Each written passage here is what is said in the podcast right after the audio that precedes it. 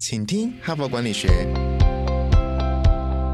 在这里，我们希望用轻松无负担的方式与你分享最新管理新知，打造属于你的哈佛 DNA。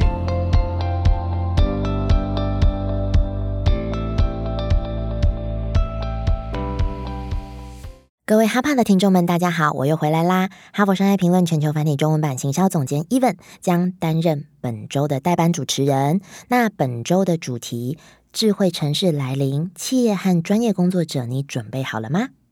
昨天呢，我们带各位拆解了现状。了解您身处于智慧联网四大全新能力的哪一个阶段？环境跟资源盘一盘之后，竞争力大师波特跟 PTC 的总裁赫普曼今天要持续带领各位破解产业结构早已因数位浪潮而改变。那您的企业跟产品如何达到持久的竞争优势呢？我们的专业工作者们也请你看看你的专业价值是否符合未来的需要呢？首先呢，没错，咱们再回到 HBR 的起手式，听很久的哈巴听众都知道，HBR 的起手式是什么？就是回到源头来找定义。没错，竞争优势的基本条件是什么？没错，是营运效能啊！要达到营运效能啊，整条价值链都必须采取最佳食物。所谓的最佳食物啊，其实可以说是高绩效的落实执行方式。这应该是比较白话的说法，因为你这样子的执行，才不会在成本和品质上落后对手。然而，竞争者绝对会群起效仿。如果你有所获利，所以单凭营运的效能啊，其实是没有办法保持我们的长期优势的。如果你要达到长期优势，要什么？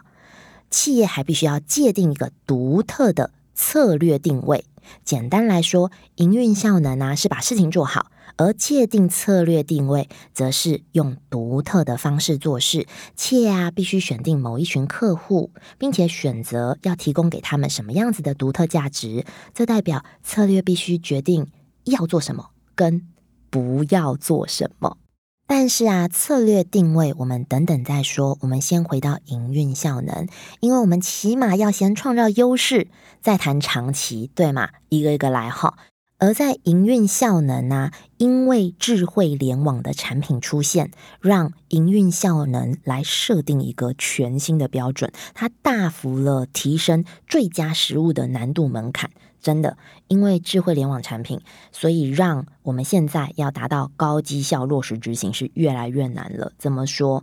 每家公司啊，都决定呃，希望把这个智慧联网的各项功能，也就是昨天我们介绍的监看、控制、最佳化、自主性，纳入自家产品之中。可是这么做啊，不仅仅会影响到产品本身，也会在。整条价值链上都创造新的最佳食物，那这些新的最佳食物标准是非常难达到好的。所以波特跟赫普曼，请我们先聚焦到刚刚讲的价值链当中的五个活动，因为这五个活动的改变，通常会直接的影响策略选择，也会让你的这个食物比较容易达到最佳化。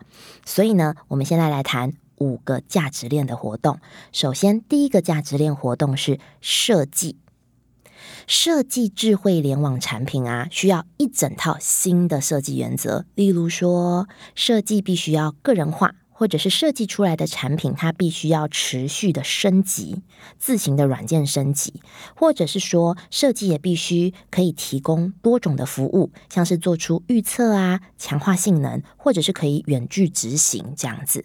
如果要整合产品的硬体、软体。跟连线元件就需要系统工程跟敏捷开发的能力，同时也需要新的开发流程。可能旧的瀑布流啊，或者是旧的开发产品的模式已经不适用了，让产品啊，即使已经进入开发的晚期，或者是已经达到出售的阶段，都还能迅速的做修改。企业必须要有新的开发步调，让硬体开发跟软体开发的执行速率变成同步。接下来第二个是售后服务，因为智慧联网的产品啊，带来许多产品的资料，所以如果采用新的服务组织架构或者是服务的交付流程，企业就能善用产品的资料来实现预测性的维修，以提升服务的生产力。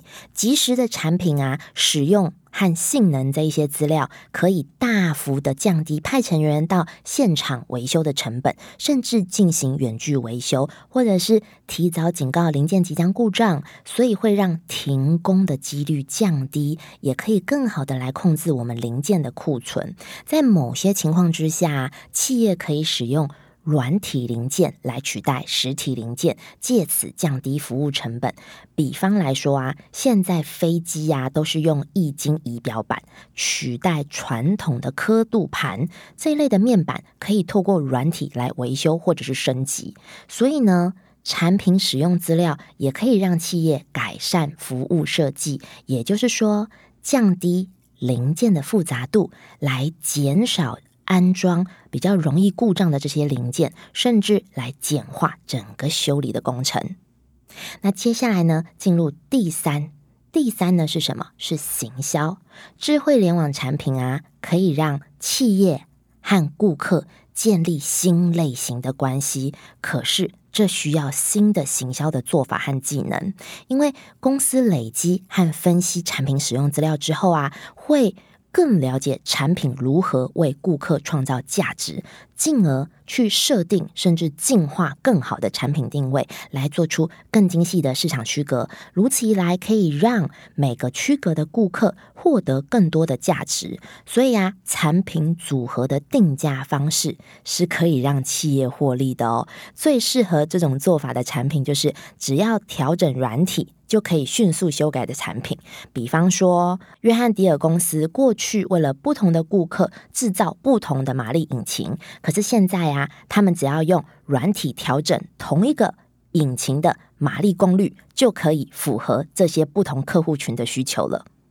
这个就是刚刚讲的价值链的第三个活动——行销。接着进入第四个价值链活动，第四个呢是人力资源。哦哦，这个是最重要的一个部分，因为现在已经进入劳方时代了嘛，缺人才是大家心中的痛。但是啊，智慧物联网产品为人力资源带来更全新的重大挑战，其中最迫切的，您知道是什么吗？就是雇佣。具有新技能的人才，以前的工程部门里啊，主要都是机械工程师，现在则必须增加软体开发、系统工程、产品云、大数据分析等等其他领域的人才，并且啊，HBR 近期得到的企业回应就是，新技能的人才的管理，光是管理这些人的绩效就是一大难题。到底谁来 QA QC 他们呢？这已经是新技能了，那新技能的人才。要再找一个新技能的高阶主管，然后来去做检核，那又谁检核这个新的高阶主管的绩效呢？是一个非常头痛的问题吧？如果各位有兴趣的话，也请跟我们敲敲碗，我们光是人才管理就可以为各位推出好几集哦。那接下来进入到我们最后一个价值链的活动五，安全性。有了智慧联网的产品啊，企业就必须做好安全管理。但是这不仅仅是资安哦，它不仅仅是保护资料安全的从产品输出、输入或在产品之间安全的传输，更要保护产品不让未授权的人使用。确保啊，产品就算有非常多的技术堆叠，也可以跟其他企业系统之间互串，可以安全的存取跟互相通联。这些都需要新的身份验证程式，也要达到安全储存的产品资料，让我们可以不受到骇客入侵，去破解产品或者是顾客的相关数据资料，更要清楚的界定。控制使用权限，是的，以上五种价值链的活动啊，如果您可以清楚的掌握，咱们可能已经掌握了营运效能。那如果您越能落实，看来就是可以越能与其他企业或其他产品拉开竞争优势。那保有优势之后，我们如何维持长效的竞争力？刚刚有说到嘛？企业还必须界定一个独特的策略定位。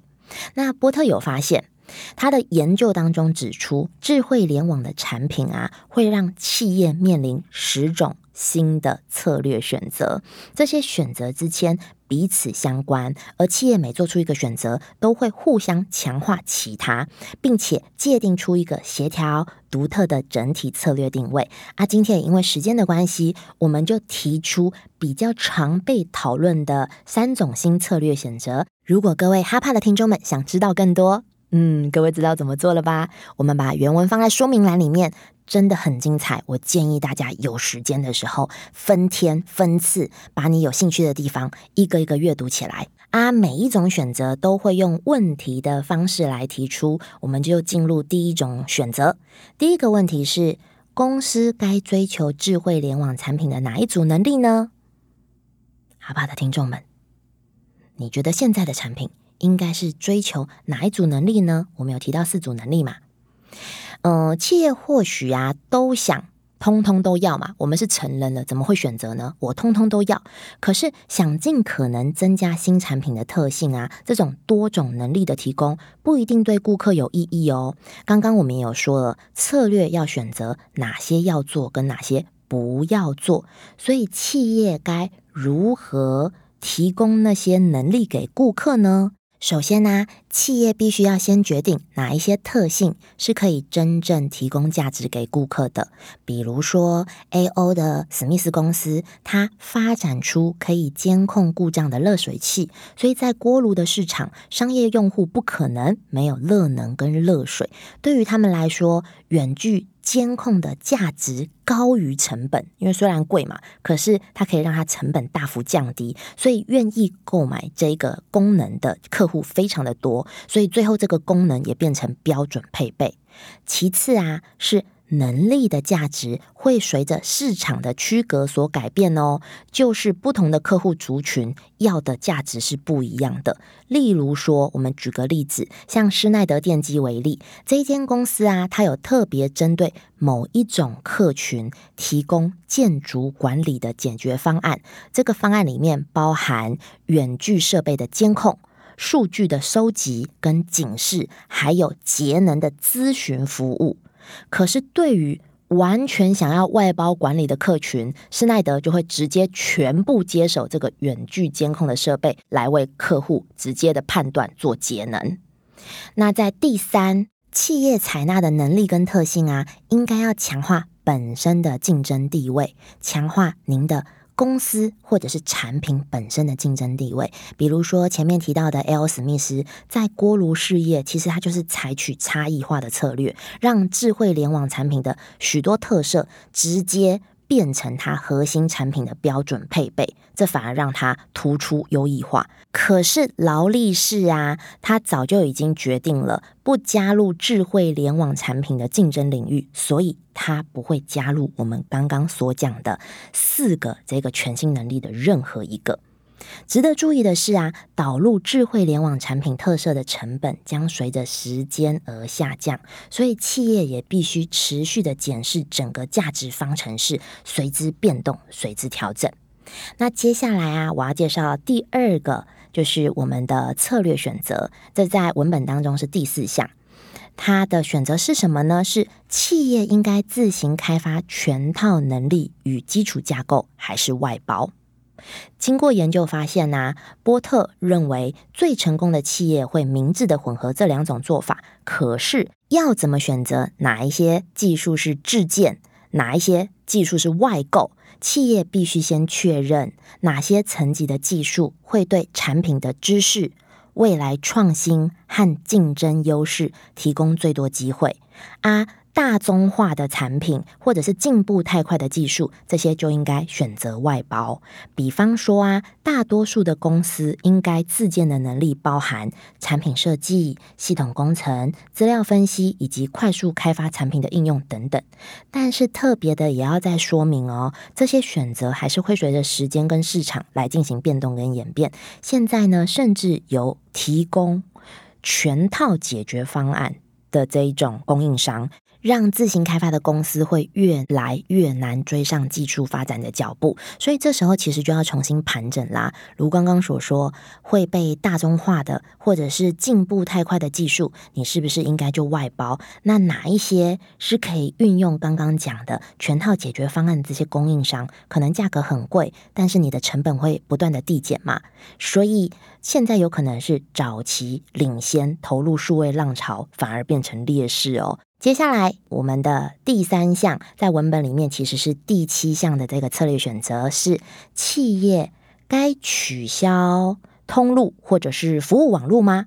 因为智慧联网的产品啊，可以让公司直接和顾客维持关系。像 HBR 也是哦，我们可以跟顾客直接维持关系，不用透过通路，不用透过书店。现在甚至是数位的使用用户已经超过七成了，所以都是直接和公司来做一个互动的。我们降低了这个配销通路的依赖，而且比方说特斯拉好了，特斯拉也是跳过传统的经。经销商直接销售汽车给顾客，这简化了定价，顾客不需要跟经销商讨价还价。而且，如果侦测到汽车需要维修，车子会以软体要求远距维修，或者是直接送特斯拉工厂，这让特斯拉的获利跟顾客满意度都大幅提升。归根究底啊，选择是否直接跳过这个通路或者是服务伙伴啊，主要还是。决定这个网络是什么类型的合作伙伴。如果只是单纯的配送产品，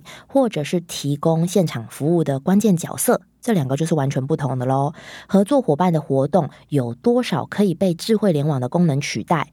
顾客是否能理解省去中间人的价值而获得更新的利益？这些都要去思考的。是不是意犹未尽？想要知道更多啊？请点选说明栏的连接，进入原文来找寻目前您的企业遇到哪一些策略选择的瓶颈喽。最后，波特提醒：随着智慧联网产品扩大产业范围跟竞争的疆界，所以企业的焦点已经不可以放在传统产品的定义，而是聚焦如何满足那些需求。再重复一次哦，已经不是产品了，而是需求是哪些，要怎么满足他们。上过 HBR 课程的听众们一定都知道，顾客要的是那个洞，不是钻孔机。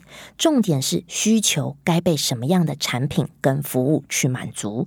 所以，许多企业必须重新检视你的核心使命。跟价值主张，那就延伸到我们明天的内容喽。企业卡位战，我们将用三个问题来看清未来的方向。最后与大家分享我们最热门的 HBR 领导者学程，现在只能报名到明年初的第七期喽。自从开办以来，就受到企业主、二代跟高阶经理人的支持跟好评。这也是哈佛商业评论全球繁体中文版的团队酝酿三年打造而成，源自哈佛最权威的情境式个案教学，从企业的实务情境出发，链接经典的管理知识，提高你的决策胜率。你可没有念过哈佛商学院，诶，或许您有，但是您绝对不能错过哈佛式个案教学。现在就点选资讯栏的连接，邀请您一同体验哈佛个案训练的魅力。